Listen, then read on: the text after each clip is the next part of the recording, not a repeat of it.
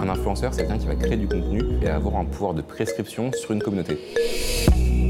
L'objectif est d'obtenir 20 000 followers Instagram et de générer plus de 5 000 euros par mois. Ces figures des années 80, peut-être encore les, les, les pop stars qui étaient interrogées et qui avaient peut-être une sorte de, de fonction quasiment d'oracle moderne qui donnerait le- leur avis sur les choses.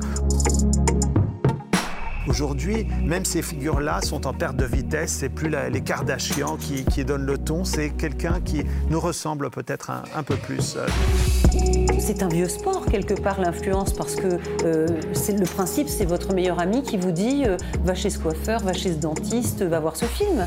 Et l'adolescence a été inventée par la consommation, parce qu'on on présentait aux jeunes des choses à désirer. Puis quand les personnes pas cool, que là, quand tu me vois moi arriver au bureau avec le même genre de chaussures, là, tu te dis, ça y est, il est temps de retourner sur Instagram et trouver la prochaine mode. Bah, L'authenticité, c'est de montrer, de- de choisir sa propre vie par ses propres moyens. En cela, les influenceurs, ils représentent un petit peu l'idéal de réalisation de soi. Mais on, on connaît tous ce, ce- ce genre de phénomène-là. C'est comme, On n'a juste pas envie d'avouer qu'on en fait partie. on en fait tous partie parce qu'on est dans un système d'imitation du désir. Ça fait presque conspirationniste tout ça. Et du coup, ça donne encore plus envie de t'écouter nous dire c'est quoi le mimétisme. En vérité, je vous le dis. Devons revenir au centre. Real life for your eyes. It is like a finger pointing away to the moon. Bonjour, bienvenue dans Sagesse et Morito, le podcast où le monde et nos convictions s'interrogent, s'enrichissent, se critiquent à la lumière de la sagesse biblique. De Bruxelles à Montréal, en passant par la France et sa capitale, Christelle, Jean-Christophe. et Léa vous invitent dans leur conversation à la recherche de l'essence au-delà des apparences.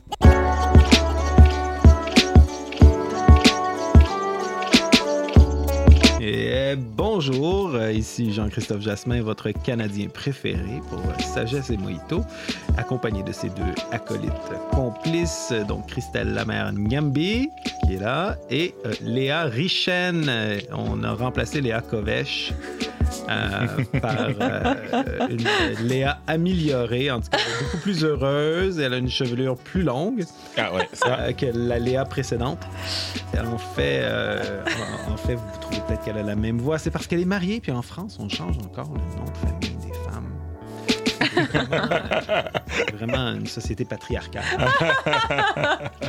J'ai sais un problème avec le patriarcat, mais ce n'est pas le sujet de cet épisode. Ah, là, ouais. Essaye d'être papa! c'est dur être papa. On devrait valoriser le patriarcat. On devrait avoir des médailles patriarcales. Mais c'est pas du patriarcat qu'on parle aujourd'hui. On parle du mimétisme ou de l'imitation. Dans le fond, dans une, euh, un épisode précédent, euh, à la fin, Christelle et moi, on a eu un petit désaccord, ou en tout cas, euh, on a ouvert une conversation sur qu'est-ce qui nous motive vraiment dans nos actions. Mhm. Euh, puis on aime penser, en tout cas c'est ma thèse, on, on aime penser qu'on agit pour les grands principes, qu'on agit pour l'amour du bien, puis que, que ce désir-là vient du plus profond de nous. Euh, mais euh, un intellectuel français qui a immigré aux États-Unis, comme à peu près tous les intellectuels français importants. non, non, non, il y a plein d'intellectuels français importants qui sont restés en France, mais on dirait, c'est fou la quantité d'intellectuels américains qui viennent de France, disons-le Ouais, comme ouais, ça. Un intellectuel français qui s'appelle René Girard, qui euh, pose la thèse du, euh, que, que finalement, qu'est-ce qu'on aime, qu'est-ce qu'on désire, ne vient pas du plus profond de nous-mêmes, de notre être, mais euh, est, acquis par imitation. Donc en gros, René Girard et euh, aujourd'hui euh, Jean-Christophe Jachmin vont faire tomber par terre tous nos désirs d'originalité et tout notre sentiment de dignité, d'être quand même une personne unique sur cette terre. Bah non, c'est pas le cas. Préparez-vous à voir votre identité brisée aujourd'hui. Carrément. Euh, carrément. je, je le dis à la blague, mais à, à quelque part, il y a- il y a- je suis à moitié sérieux parce que euh, la question de l'authenticité, hein, Mm. de l'originalité dans notre culture aujourd'hui, c'est super important. Mm. Dans- Hashtag no filter, euh, hashtag, il y a plein d'autres hashtags comme ça, je, les oublie même, mais oui, carrément. Ah, on, est, on est continuellement dans une, dans une tentative de démontrer qu'on a des pensées originales, des idées originales, des désirs originaux. Puis en fait, on est dans l'ère que Charles Taylor appellerait euh, l'ère de l'authenticité. On est Ouais. dans l'expressionnisme individualiste. Qui est Charles Taylor? Tu en as déjà parlé, mais peut-être que des autres un- français cette C'est- fois. c'est Ah oui, ah, c'est il, est à, il est à moitié canadien-français. C'est un intellectuel euh, montréalais euh, qui a écrit euh, sur l'âge séculier, mais c'est pas de lui qu'on parle aujourd'hui en particulier. Taylor parle de l'expressionnisme individualiste, c'est-à-dire euh, l'accent est sur l'individu, puis il doit, il doit s'exprimer, il doit exprimer sa réalité intérieure.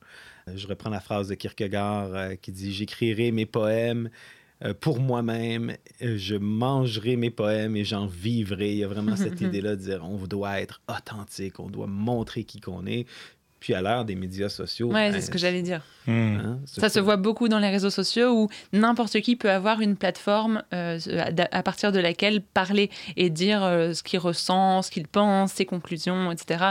Ça n'existait pas en fait il y a 20 ans. Enfin, on non, n'avait pas ça. il y, a- il y a même tout un business autour, hein, qu'on appelle euh, en anglais le business du personal branding. Oui. Tu dois développer ta marque personnelle, c'est quoi euh, Par tes vêtements, par tes passions, et puis te montrer euh, devant la caméra, poster ré- régulièrement, prendre des photos, des vidéos de toi-même pour, pour que les gens apprennent à, à te connaître, avec l'idée que plus tu es authentique et plus tu fais ressortir ta personnalité, plus ta valeur est, est importante. Et donc, ça t'ouvre euh, la porte à d'autres choses dans la vie parce que c'est ce que on valorise aujourd'hui, c'est la valeur, la valeur personnelle. On a grandi sur cette doctrine-là à travers La Reine des Neiges, les films de Disney, où euh, tu sais, tu dois découvrir qui est-ce que tu es à l'intérieur, te libérer des contraintes qui t'empêchent de t'exprimer pleinement. Mm. Puis, euh, tu t'en vas dans la montagne, puis tu es libéré, délivré, je ne mentirai plus jamais. Euh, tu sais, c'est comme la Reine des Neiges, elle quitte son monde alors qu'elle est la reine, hein? elle est la reine opprimée euh, par les attentes euh,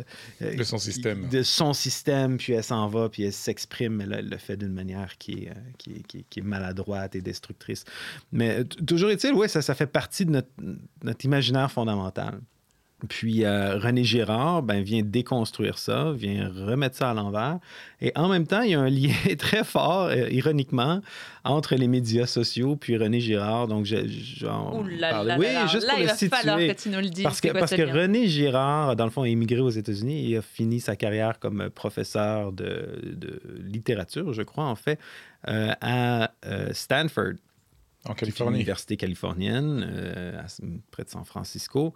Et donc, qui, euh, qui est l'université où euh, beaucoup de ceux qui vont travailler dans la Silicon Valley, dans les startups, où, où plusieurs d'entre eux vont étudier. Puis, en fait, un de ses étudiants les plus populaires, Peter Thiel, qui est euh, un membre de ce qu'on appelle la mafia PayPal, c'est-à-dire un groupe de, de programmeurs, de- d'entrepreneurs qui, ont, qui ont parti euh, PayPal. Ah. Qui ont lancé. Qui ont lancé PayPal et qui l'ont vendu. Donc, euh, Peter Thiel, Elon Musk, à l'époque, tout le monde travaillait dans la même petite Ah, c'était boîte. des potes, de- alors. C'était des potes. Puis, euh, avec leur fortune, ben, ils ont réinvesti leur fortune.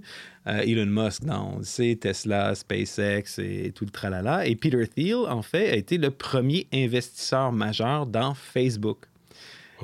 Parce que lui, quand il a vu Facebook comme, comme compagnie, il s'est dit, ça fonctionne sur le mimétisme, sur la thèse de René Girard, et le mimétisme nourrit le mimétisme. Et, donc, c'est un des...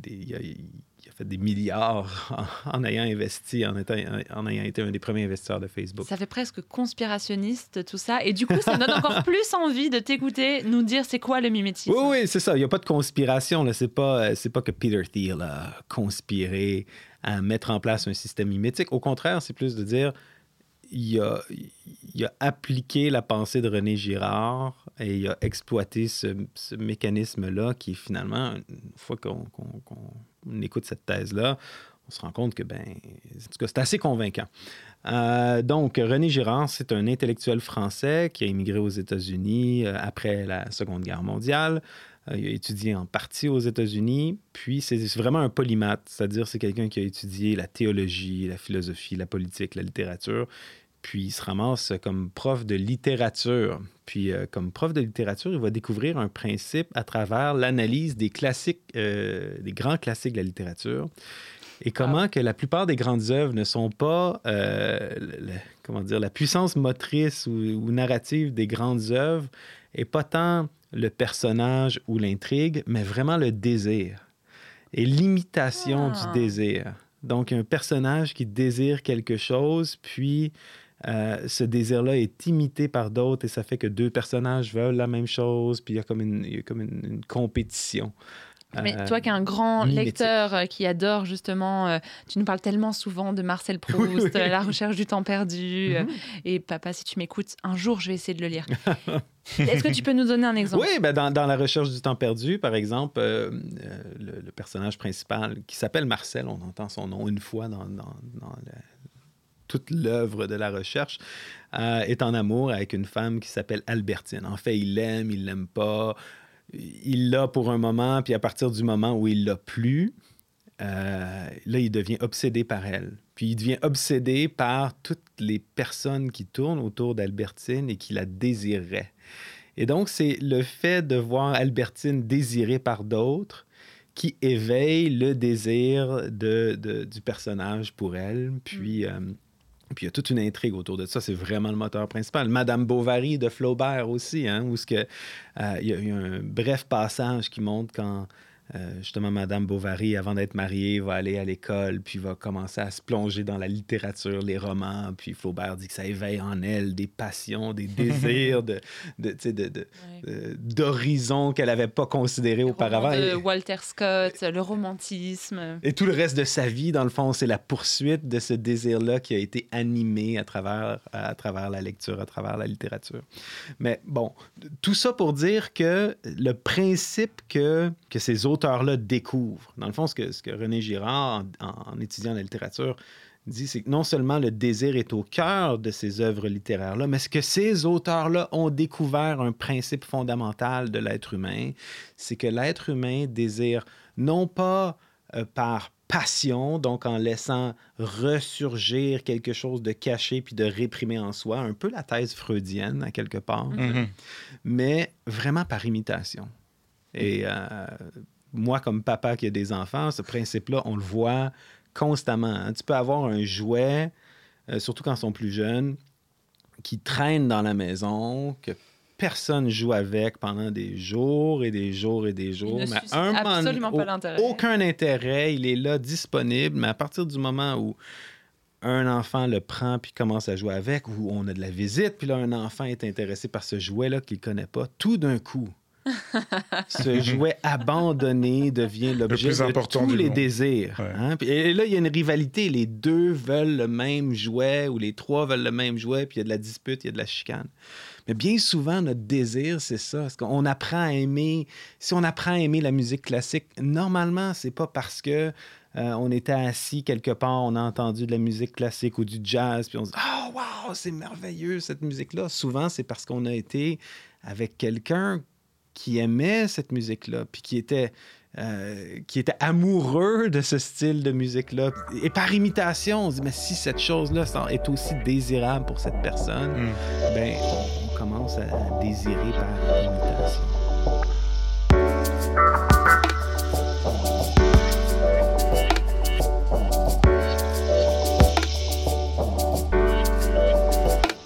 Souvent, c'est comme ça qu'on se met à suivre la vie des gens, notamment sur les réseaux sociaux. hein. Je pense, euh, quand on se met à suivre des comptes euh, d'influenceurs, d'influenceuses, euh, on les, on les regarde pas simplement pour savoir leur nom, mais on les regarde pour voir bah, qu'est-ce qu'ils aiment, comment est-ce qu'ils vivent leur vie, qu'est-ce qu'ils consomment, où est-ce qu'ils voyagent, etc.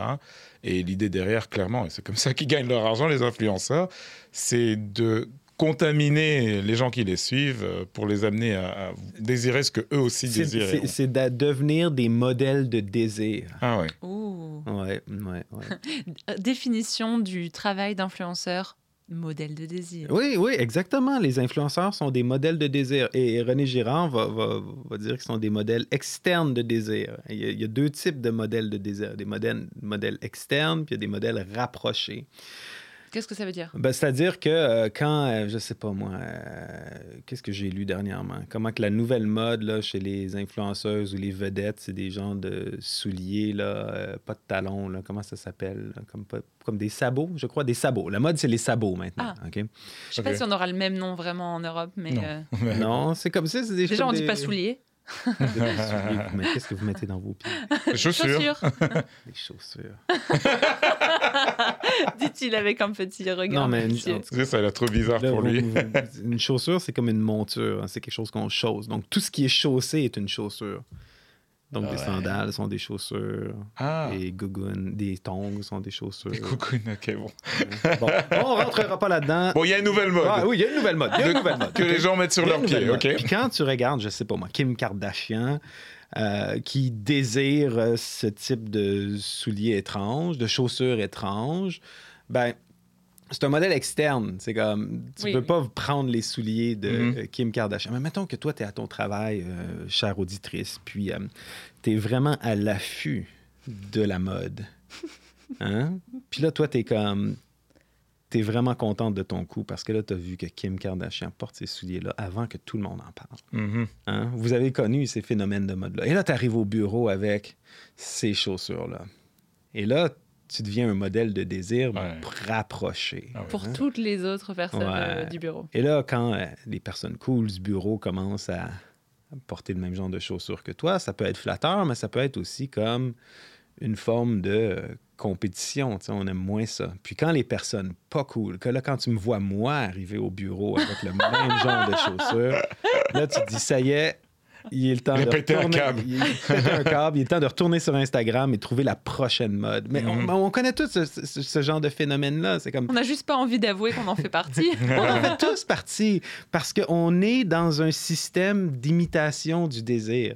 Et il n'y a pas d'observateur neutre de ça. Et dans le fond, ce que, ce que Girard va dire, c'est qu'il faut qu'on reconnaisse cette réalité-là en nous. Hmm. On a besoin de le voir. C'est vrai, on désire ce que les autres désirent. On désire par imitation, puis on n'est pas aussi original qu'on le croit. Il y, a, il y a quelques jours, euh, on, on- on tombait comme ça sur un document d'archives de l'INA, un document extrêmement précieux. Alors tout de suite, je vous dis ça et vous allez imaginer un vieux truc en noir et blanc qui crépite un petit peu avec euh, des filtres différents et puis des gens qui parlent d'un temps ancien. Non, Avec un ton particulièrement C'était un document d'archives qui datait de 2007 et ça parlait de la tectonique. Est-ce que vous vous souvenez, chers auditeurs et auditrices, de cette mode de la tectonique? La tectonique est apparue au Métropolis il y a 7 ans. Un concept de soirée de musique électronique importé de Belgique lancé par cette boîte de nuit de Rungis. Aujourd'hui, la tectonique est sortie des pistes de danse et c'est toute une partie de la jeunesse de 13 à 20 ans qui se reconnaît dans ce mouvement. Je m'étais promis d'ailleurs euh, d'apprendre à faire euh, la danse pour ceux qui regardent euh, sur YouTube, mais j'y arrive toujours pas.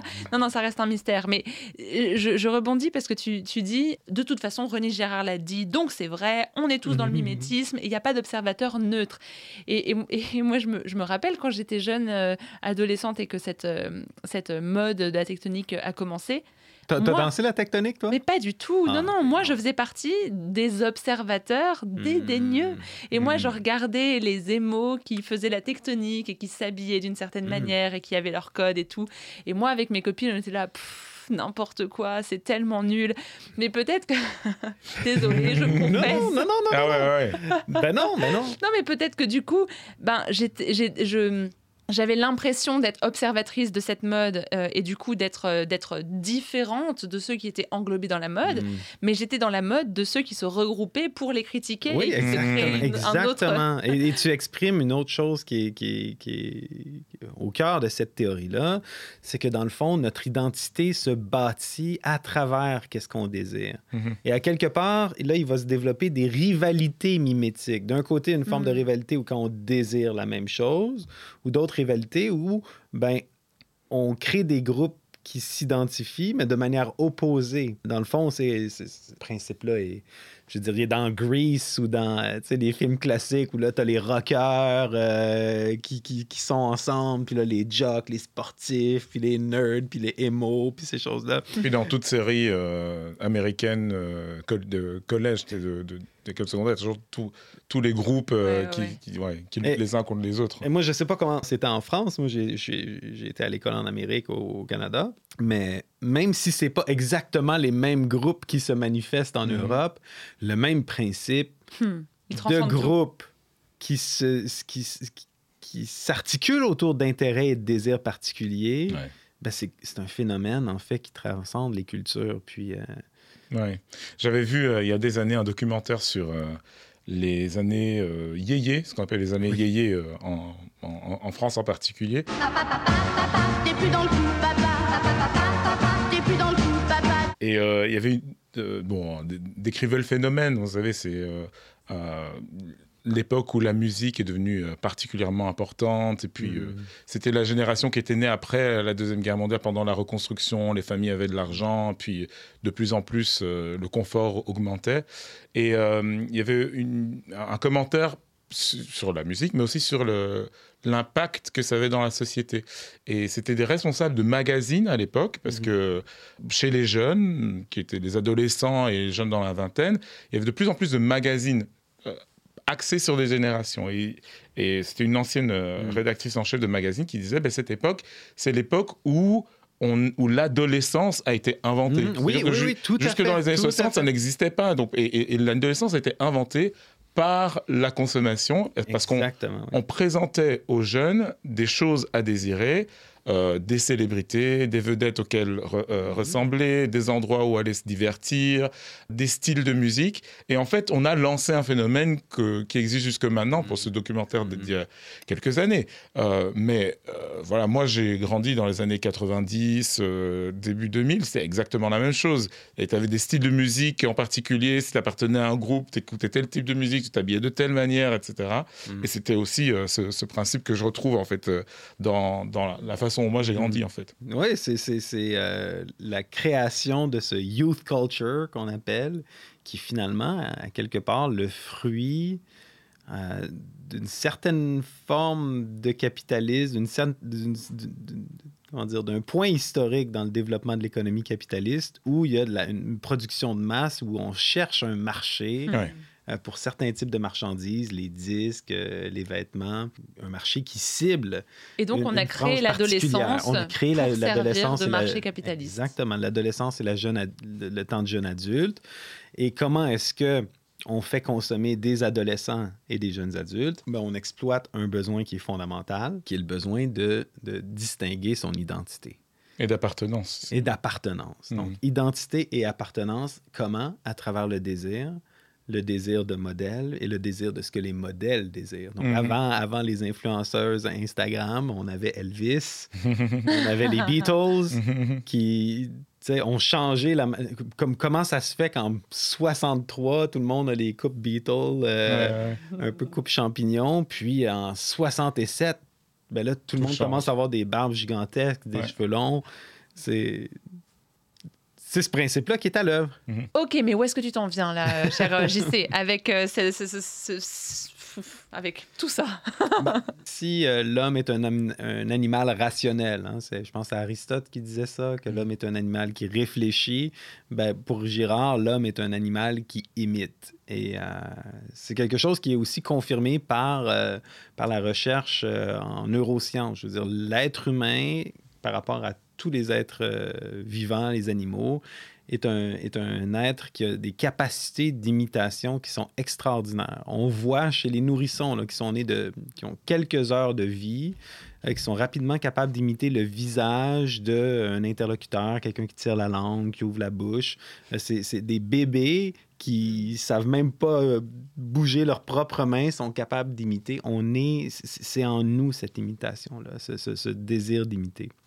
Maintenant, je- trouve qu'il y a une belle intersection avec plusieurs thèmes de la saison.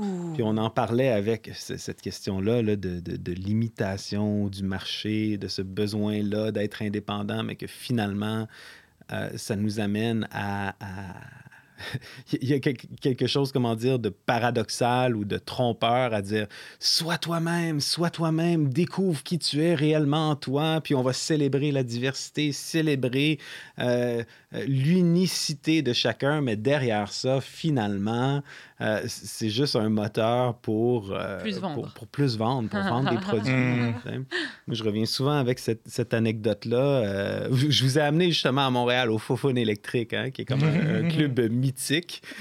Il faut que tu expliques le sens de ce mot parce que pour nos auditeurs euh, européens. Ouais, ouais, c'est vrai, c'est vrai. Fofone en québécois, c'est popotin. Voilà. Pourquoi ça s'appelle les Fofone électriques? J'ai aucune idée. C'est un genre de, bar euh, classique punch, euh, punch, punk, punk alternatif. Euh, c'est là où Nirvana allait jouer, par exemple, avant qu'il soit très connu. Donc des petites salles. euh, euh, justement de la musique très, très punk, grunge, euh, on dirait, qui, des, des mouvements en fait musicaux qui s'identifient comme en marge du mainstream, en Ouais, marge de la ouais. société, tu sais. Puis j'étais euh, jeune adulte, puis dans la même soirée là-bas, il y a plein de gens avec des, des mohawks, euh, des, des, des cheveux de toutes les couleurs. C'est quoi, c'est les crêtes, Les là? crêtes, là, Ok. ouais. Euh, Des, des, tu sais, les, les, les, les vestes, les vêtements cloutés et tout. Là, tu sais, vraiment, là, je suis, je, suis, je, suis, je suis marginal et atypique et indépendant. Puis j'ai vu trois personnes différentes avec le même T-shirt qui disait la conformité et la mort de l'âme. Ah ouais, pas mal. Et En une soirée, en trois une personnes soirée, avec trois personnes avec le même T-shirt qui, qui, qui produit en, en série, tu sais, et qui célèbre, non pas qui célèbre, mais qui condamne c'est justement ce désir de conformité-là.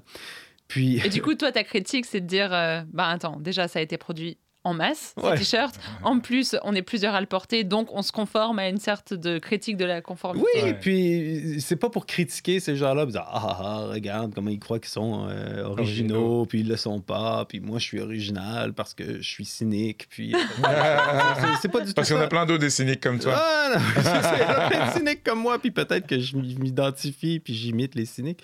Non, c'est vraiment parce que ça révèle ce besoin d'imiter, ça, révèle ce besoin d'une identité qui est commune.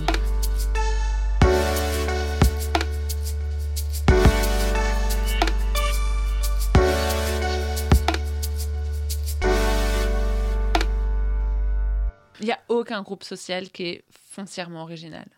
Non, puis en, en fait, ce principe-là, le, le livre de Girard qui expose ce principe-là s'appelle Les choses cachées depuis la fondation du monde. C'est, Pas mal. C'est, ça reprend une parole de Jésus qui dit que- qu'il va révéler des choses cachées depuis la fondation du monde. Puis, euh, mais le principe se retrouve dans la Bible, je crois. Tu sais, quand on regarde juste l'histoire de la chute avec Adam et Ève, euh, on voit que, que, il y avait un fruit défendu, tout le monde connaît l'histoire à peu près. Là, Euh, Dieu a dit tu peux manger de tous les arbres, de tous les fruits de tous les arbres, mais pas celui de la connaissance du bien et du mal. On en parle souvent même dans le podcast ici. Mais on voit que Adam et Ève vivent très bien avec cet arbre et ses fruits défendus pendant un certain temps, jusqu'à ce que le serpent fasse remarquer à Ève À quel que- point le fruit a l'air délicieux. désirable. Et à partir de ce moment-là, le texte dit que Ève vit que le fruit était beau d'apparence et devait être bon pour, euh, pour, pour la connaissance. Mhm. Quand Ève en prit, elle en donna à Adam, puis Adam l'imite. Il y a vraiment ce principe d'imitation-là qui est, qui est mis en place. Le désir est, est exposé, puis imité. Puis l'histoire qui vient après, c'est celui de Caïn et Abel, où Caïn et Abel vont offrir un sacrifice à Dieu, vont chercher l'approbation de Dieu. Caïn et Abel désirent l'approbation de Dieu. Abel, le texte nous dit que Dieu reçoit son sacrifice, mais qu'il ne reçoit pas celui de Caïn. Ok, qu'est-ce que ça nous dit là sur le mimétisme Eh ben, ben, ben, Caïn va rentrer dans une dans Folie une furieuse. folie furieuse, dans une haine, dans une jalousie envers son frère. On voit que Dieu va intervenir avant, puis va dire écoute, le péché tourne autour de toi comme un, comme un prédateur, mais chasse-le, il fuira loin de toi. Puis tout de suite après, ben, Caïn invite son frère à se promener euh, à une promenade dans les champs, puis il va, euh, le texte nous dit, prendre une pierre, puis le tuer.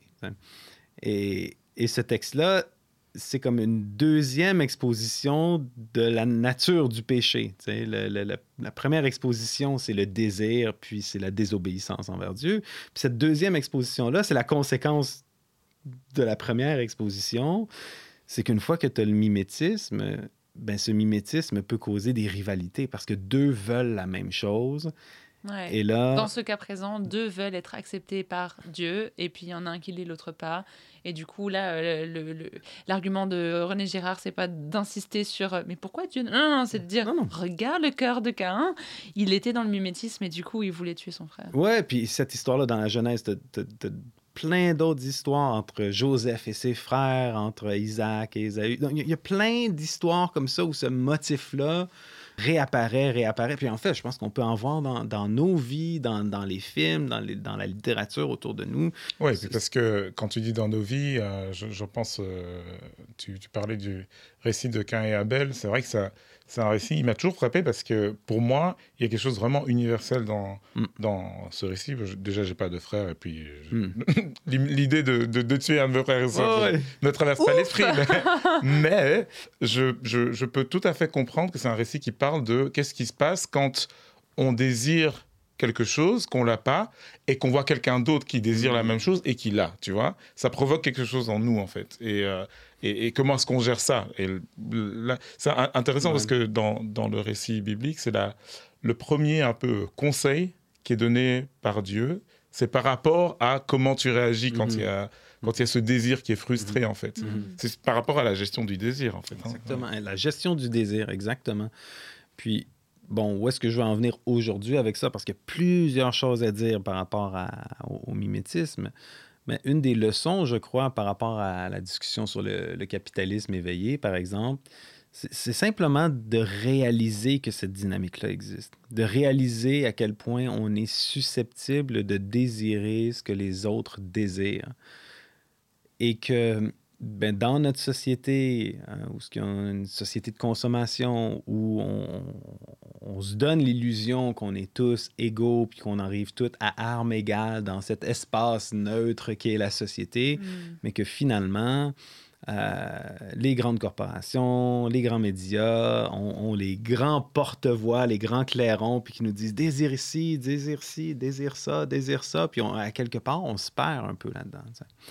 Et, et je crois que c'est important de réaliser à quel point on est susceptible euh, d'adopter des désirs inconsciemment, mais des désirs qui nous sont euh, imposés. Puis peut-être d'essayer de cultiver les bons désirs et les véritables désirs. Euh, C'est-à-dire? C'est-à-dire... Tu t'aventures sur un terrain je glissant. hein. Oui, je, je suis vraiment sur un terrain glissant parce qu'à quelque part, c'est comme... euh, Je vais vous dire, moi, Jean-Christophe Jasmin, votre Québécois préféré, ce que vous désirer. désirer. Moi. mais, Carrément. Non, carrément, non, mais tu sais, le, le gars a une énorme tête. la caméra. Mais, euh, ben, c'est- moi, je, me- je- je- moi, ça me ramène à, à- à- ben, par rapport à ma foi pers- personnelle. Ok. Euh, il y a- on a une hiérarchie de valeurs. hein, puis on en parlait aussi euh, dans d'autres épisodes. On a une hiérarchie de valeurs. Et bon, plusieurs auditeurs peuvent avoir une hiérarchie de de valeurs différente de la mienne, mais je crois qu'on ne veut pas avoir des désirs qui sont euh, incongrus par rapport à notre propre échelle de valeurs. On ne veut pas avoir des désirs, on veut pas avoir des désirs qui sont cultivés, qui viennent en, en- en opposition, qui viennent désirer qu'est-ce qu'on valorise et qu'est-ce qu'on qu'on- qu'est-ce qu'on veut vraiment. Donc en gros, tu veux dire, il faut cultiver un désir pour les choses qu'on valorise, les choses qui ont de la valeur, et pas cultiver du désir Mhm. pour des choses qui n'ont pas de valeur. Exactement. Et en même temps, euh, réexaminer pourquoi est-ce qu'on valorise, qu'est-ce qu'on valorise. Ouais. Est-ce qu'on valorise, euh, je sais pas moi, la reconnaissance sociale parce qu'on croit vraiment, rationnellement, euh, que la reconnaissance des autres, c'est un bien qu'il faut absolument chercher ou est-ce qu'on cherche la reconnaissance des autres parce que tout le monde autour de nous cherche la reconnaissance puis on veut juste le même jouet que les autres enfants autour de nous désirent. sais. Mhm. Et c'est certain, quand on a une échelle de valeur qui est, qui est plus claire ou plus définie, ben, c'est plus facile de voir ce genre de choses-là. Euh, C'est une sorte d'autodéfense, en fait, quelque part. Exactement, une Ouais. autodéfense du désir, tout en reconnaissant que non, tu peux pas sortir du système de limitation puis dire je trouve au fond de moi-même Ouais. un véritable désir. Donc tu, tu veux pas dire, tu veux pas dire par ça, ah c'est pas bien de désirer, parce que de toutes les façons on désire, hein, c'est Mhm. neutre, ça fait partie de qui on est, mais il y a quand même une sorte de, euh, on a une responsabilité de- d'ordonner quelque part nos désirs, les, Exactement. les diriger dans la bonne direction et de pas désirer des choses qui, qui ont un effet négatif sur Mhm. nous. Mais si je comprends bien ce que tu es en train de dire, euh, puisque à l'inverse peut-être de ce qu'on essaierait de nous faire croire avec euh, les Walt Disney, la Reine des Mhm, Neiges, mhm. mais aussi le développement personnel ou euh, le personal branding, et, et- etc. euh, non, on n'est pas unique dans nos désirs, on n'est pas unique dans nos, nos- nos pensées, et finalement, on, on est souvent dans une euh, dans l'imitation d'un Mhm. autre groupe, Ouais. euh, et puis on, on cherche à ressembler aux personnes qu'on aime et, euh, et- et auxquelles on aspire, etc. Mhm. Euh, il ne s'agit pas de, de, de, de faire ça donc en introspection sur c'est quoi mes propres désirs et il ne s'agirait pas du coup de critiquer euh, Walt Disney, le développement personnel et tout ça, et ensuite de dire mais faites la même chose. C'est Hmm. plutôt une oui, en reconnaissance. fait, en fait, en fait, oui et non, Oui, dans le sens, oui, oui, de dire, euh, c'est c'est pas de critiquer, de pas critiquer Walt Disney et puis tous les grands médias qui titillent notre désir, puis après ça, de se retourner tout seul dans sa chambre puis dire, ben moi, je vais susciter, je vais réordonner mon désir. C'est pas possible. Mhm, mhm, La mhm. mécanique de l'imitation, elle existe, elle est là, puis Et une fois qu'on a compris ça, qu'est-ce qu'on fait alors?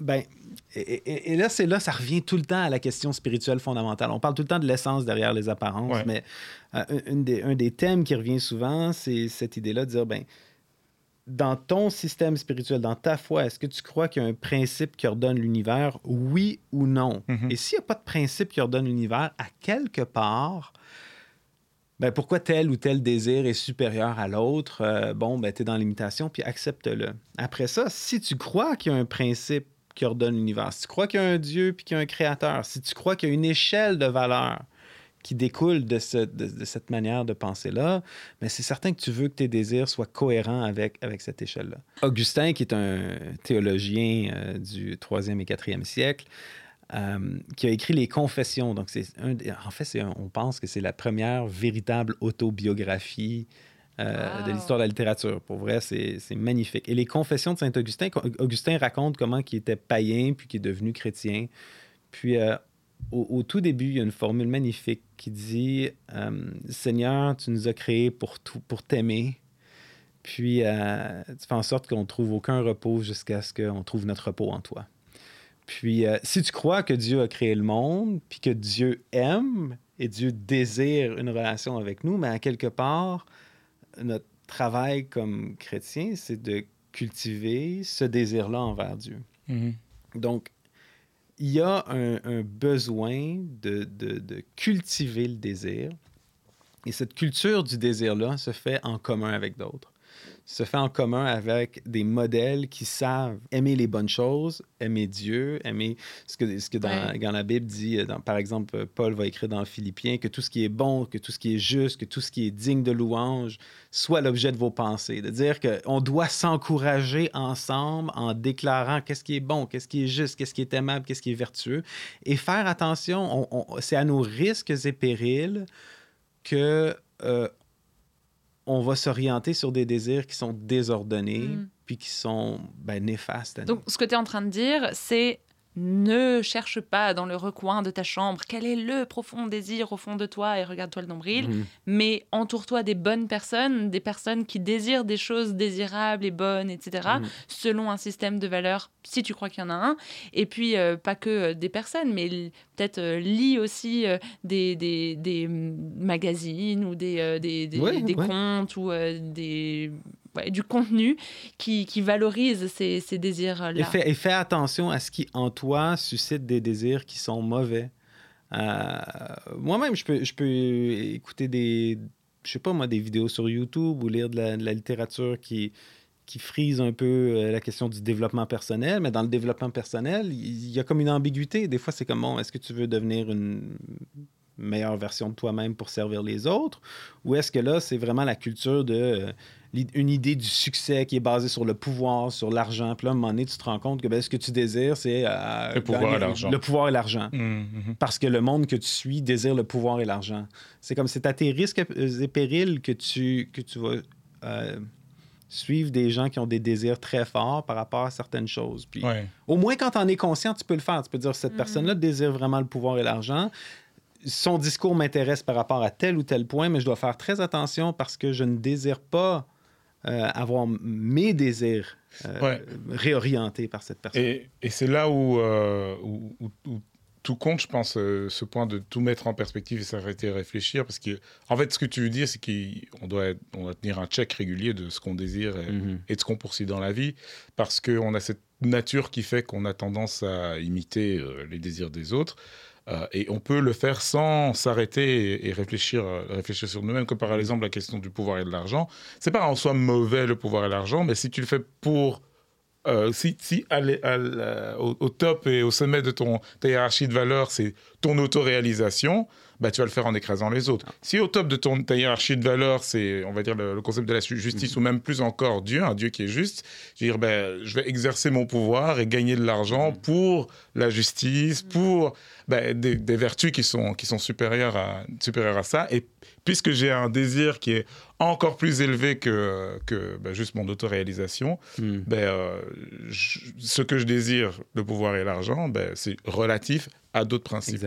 Et donc, dans mon exemple tout à l'heure de la tectonique, ça veut dire qu'à la place de passer mon temps à m'entourer de personnes qui, comme moi, pensaient que la tectonique était ridicule, et du coup, ce que je nourrissais comme idée, c'est juste la critique en fait et puis mhm. euh, l'humiliation euh, des autres. J'aurais peut-être j'aurais peut-être dû passer du temps avec euh, les joueurs de tectonique à apprendre à faire ce mouvement qui quand même était quand même était assez assez compliqué. Mais ouais, pas, non, je sais pas si ça serait ça la conclusion.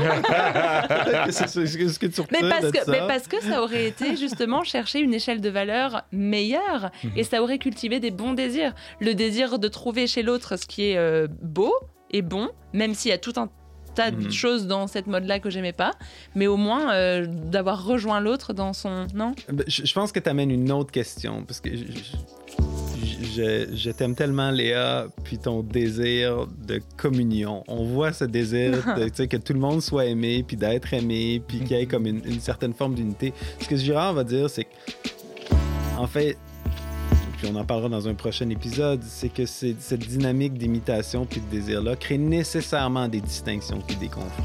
Fait que tu peux pas être un rocker tectonique, rappeur, euh, puis faire que tout le monde. Dans le fond, c'est pas la tectonique qui crée les groupes. C'est le besoin d'être en communauté mm. et une communauté qui va se construire en opposition à une autre communauté. on rentre dans un, autre concept de René Girard qu'on appelle celui du bouc émissaire. Et ça, eh ben on en parle dans le prochain épisode.